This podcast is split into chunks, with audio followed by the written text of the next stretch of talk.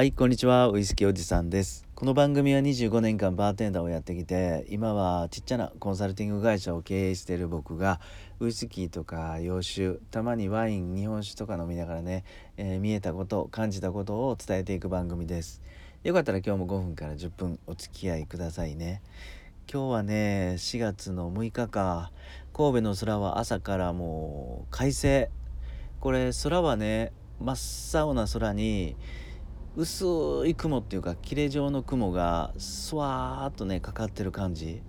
あの水彩絵の具で空を描いたようなで少し雲をさーってね、えー、描いたようなそんな綺麗な空です。で気温もどんどんどんどん上がっていってもう桜ももう花ももう満開満開に近いなと思うんですけど皆さんのところではどんな感じですかね。さてと今日はですね会員制のバーと今流行りのクローズドコミュニティの意外な共通点。あの会員制のバーもクローズドコミュニティもえうまくいってるとこって同じだな同じことやってるなと。ちょっと思ったんでそれをちょっと話してみます。はい、えー、クローズドコミュニティっていうとそのインターネットの中で例えば、えー、YouTube だとプレミアム配信ですかね。うん、でスタンド FM だとメンバーシップとかえー、っとユーザーさんが月にいくらかのお金を払ってもらってユーザーさんにお金を払ってもらって払ってくれた方だけが使えるとか見れるとか聞けるコンテンツと、まあ、そういうプラットフォームも増えてきたと思うんですけど、まあ、オンラインサロンっていうのもこれにこれと同じ仕組みだと思うんですね。でこれインフルエンサーの話を聞いていくとあのうまくいってるねクローズドコミュニティをうまくやっているインフルエンサーの話をいろいろ聞いていくとねやっぱりなんでこれやってるのかっていうとあのこの中のコミュニティがもう絶対荒れないオープンでやってると YouTube なんかそれなりにね Twitter なんかもそうだと思うんですけどまああのクソリプっていうやつも出てきていろんな人たちがもう自由につぶやいたりあの割り込んだりできるのでまあそれはそれで運営側も困ると。うん、でしっかりしたコンテンツを聞いてくれてわざわざ、あのお金を支払ってくれてまで聞いてくれる方そして属性もある程度分かっている人たちのコミュニティっていうことであの正直にコンテンツを伝えることができるこれが結構一番やりやすいっていうか一番のメリットなんかなと僕の中では思うんですが、まあ、このねクローズドコミュニティとあのバー会員制のバーとは言えないまでもえっと紹介が多いバーだとか常連さんで成り立っているバーね。あの例えばあれですねあのすんごい偏僻なところでも10年20年続いてるバーだとかもう見つけにくい看板もないなかなか、うん、コアなバー。一元さんだとなかなか入りにくいバーでも実はファンがいっぱいついてたりっていうバーってあったりしません？1軒や2軒。知ってたりしませんかね？うん、そういうバーっていうのはこのクローズドコミュニティっていうのといやほぼ同じだなって僕は思います。うん、まずバーのこの何て言うんだろうなこのクローズの会員制バーのモデルビジネスモデルっていうとあれなんですよね。そもそもオープンする前からしっかりお客さんに人気があるとかお客さんがついているバーテンダーさん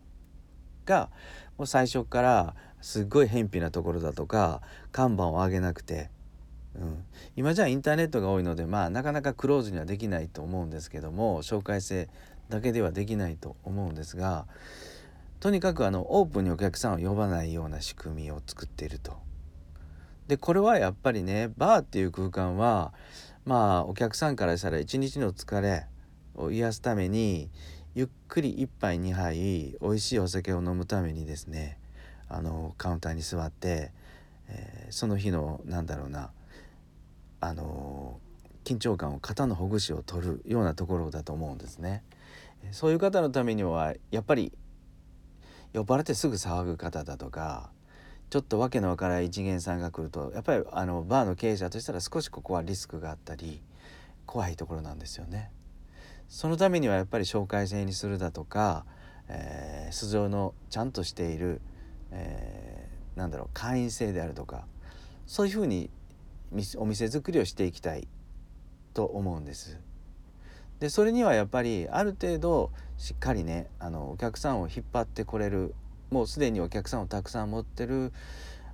バーテンダーがいないとダメなんですよね。うん、いきなりあの何も何も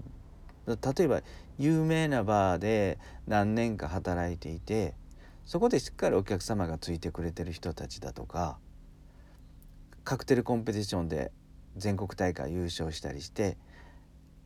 同業者からもしっかり知られている方だとかがいきなりそういうこうお店をオープンしてもこのクローズなバーにできるとは思うんですがいきなり何もないとこからスタートするとまあ普通はうまくやっていけないと。うん、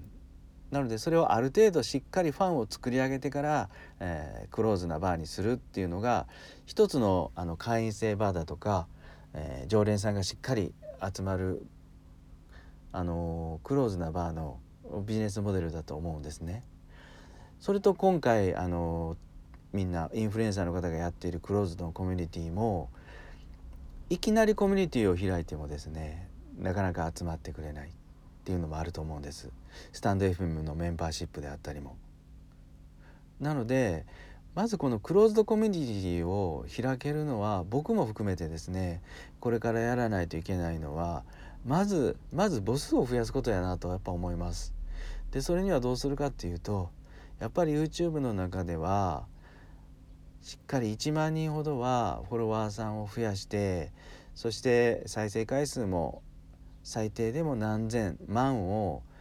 3日ぐらいできたら24時間以内で数千回が見てもらえるような YouTube のフォロワーさんを獲得していくだとかスタンド FM ではあのポッドキャストもそうか。最低でも24時間以内に普通に100や200は聞いてもらえる。再生数は上げられると、うん、フォロワーさんも1000まで行くまでは、まあ、何も動いたらいけないぐらいの、うん、覚悟でいかないといけないのかなって僕も痛感しています。そしてある程度音声の世界ではフォロワーさんが1,000そして24時間以内の再生回数が100を超えていくとですね僕もしっかりコミュニティを作って今度はどんどんどんどん深くですねあの音声に関しても YouTube に関しても、えー、SNS に関しても深く深く潜ってですねあの作っていきたいなとか思っています。はいいかがだったですかね？えっ、ー、とクローズドコミュニティと会員制のバーっていうのはあの意外にね成功している人たちは意外に共通点はありましたねっていうお話をしてみました。はい今日も最後まで聞いてくださって本当にありがとうございます。今日も素敵な夜をお過ごしください。